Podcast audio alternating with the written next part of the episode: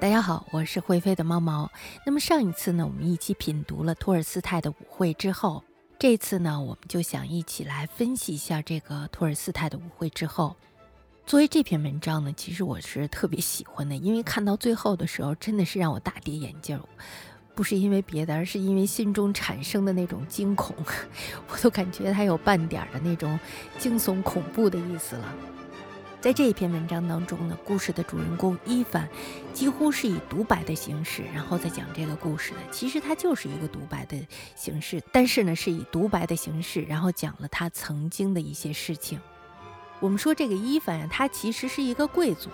那么伊凡他在上大学期间呢，他并没有参加什么所谓的读书小组啦、行动小组啊。我们上大学不都有什么学生会，我们下到各种各样的社团呀什么的。那么他们那个时候呢，就是什么读书小组、行动小组，他没有参加这些，因为呢，他属于贵族人的圈子。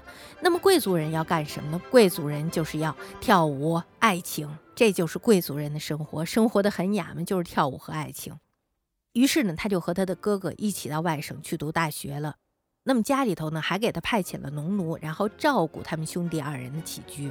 伊凡的业余生活呢，刚才我们说的，他就是主要就是舞会、爱情。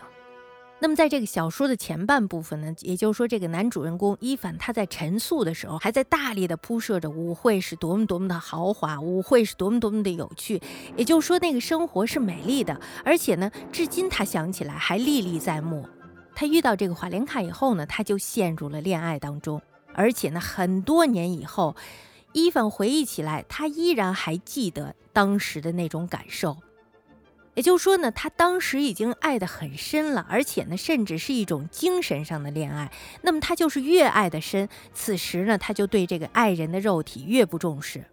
我们看这本书中的那些描写，这个女孩呢，她就像一朵白百合一样清纯，而且像白百合一样浪漫、干净，那种感觉非常的好，是吧？你在阳光下看她的时候，她都会带着一种淡淡的柔光，那种感觉就是一种恋爱的感觉。他说：“我对瓦莲娜的爱丝毫不与肉欲有关，是简单纯洁的一种心灵上的爱。我爱得越深，越不注重她的肉体。”这种源于精神上的爱令人沉醉，尽管我喜欢香槟，当晚却滴酒未沾，因为即便不喝酒，我也早已陶醉于爱情之中了。还有呢，就是他讲到在舞会上的时候，他都已经不能原谅自己把瓦莲卡让给工程师阿尼西莫夫。但是呢，这并没有影响到主人公与瓦莲卡的这个共舞，因为呢，每次他一穿过舞厅的时候，我就赶紧站起来，然后呢，这样呢，就造成了一种他和这个瓦莲卡一起共舞的感觉。我们说到这儿呢，就已经可以看出来，华莲卡在这个主人公的内心当中占有了很大的一块位置。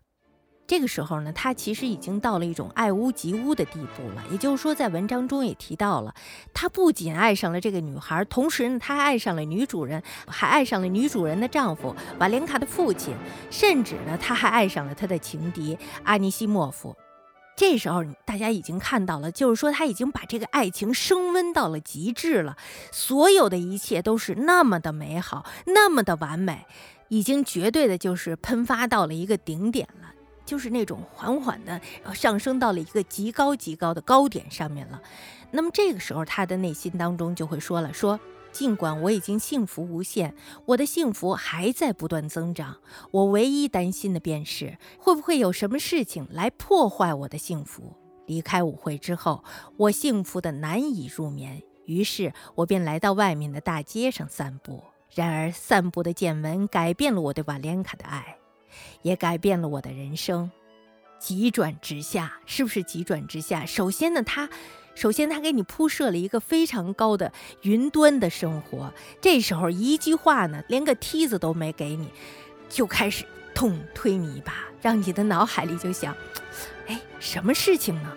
于是呢，他下边就写道：“我走到了瓦莲卡家附近的空地上，用酷刑惩罚一个鞑靼逃兵，残忍的程度让人不敢相信。而且呢，他仔细一看，哇，这场暴行的领导者竟然是瓦莲卡的父亲。大家想一想啊，瓦莲卡的父亲当时是多么的慈爱，多么的迷人，是不是？当时的那种身板，当时的那种优雅。”现在却荡然无存，像一个魔鬼一样去对待那个逃兵。这时候，作者就写到了：“我羞愧的无地自容，眼睛都不知道该往哪儿放，好像有人当众揭发了我一桩最无耻的行径一样。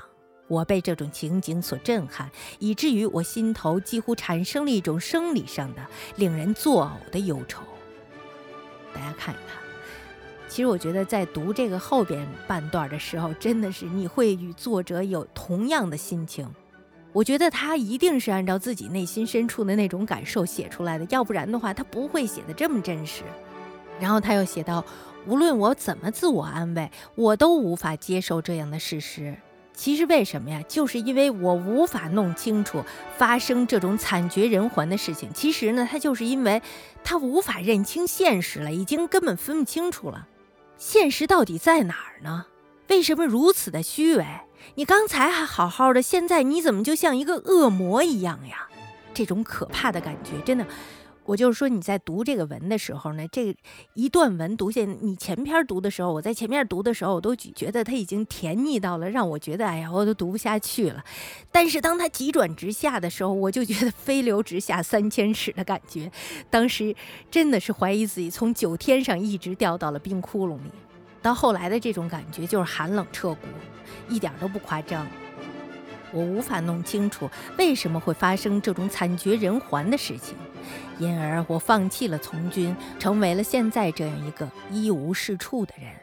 这篇小说呢，它是托尔斯泰晚年时期的一部作品，不同于他的长篇小说。他的长篇小说大家都知道，写的特别的细致。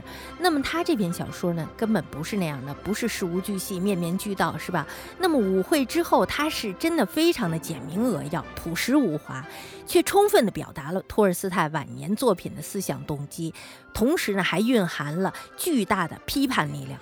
那么这个伊凡呢，他在经历了舞会上那些让人心醉的美好之后，然后在舞会之后的这种场景下，以至于永远地改变了伊凡的命运。正是对瓦莲卡及其周围所有的人或事物的这种迷恋，还有就是后半段他见证了逃犯被施以酷刑的场景，这两段呢，它形成了鲜明的对比。这样的场景呢，实际上它就是光鲜的贵族和贫贱的农奴之间的对比。他是拥有着一种至高无上的权力的统治者和手无寸铁的平民之间的对比，同时呢，他还映射了在这种环境下的美好，只是一个，只是一个披着光鲜外表的丑恶的东西。那么，当你把这个光鲜的外表揭去以后，完全撕毁了以后，你会发现下面它是一个鲜血淋淋、令人作呕的环境。托尔斯泰他的思想主张就是勿以暴力对抗恶。要以善良感化恶，但是呢，当时的这个社会环境和他的思想刚好相背离。那么这也是他创作这篇文章的动机。在小说结尾的时候呢，人们就向这个伊凡问到了，说：“那么爱情怎么样了呢？” 然后他回答说：“爱情，爱情从那天就消失了。当他习惯性的面带微笑，陷入沉思时，我立刻就会想起广场上的上校，就会觉得有些尴尬。”不快，也就越来越很少跟他见面了。于是，我们的爱情就这样消失于无形了。这样的结局也表明了托尔斯泰的态度：当与正义发生冲突时，爱情可以放弃，但正义要永存。好了，今天我们的分享就到这里，感谢大家的收听，祝大家晚安。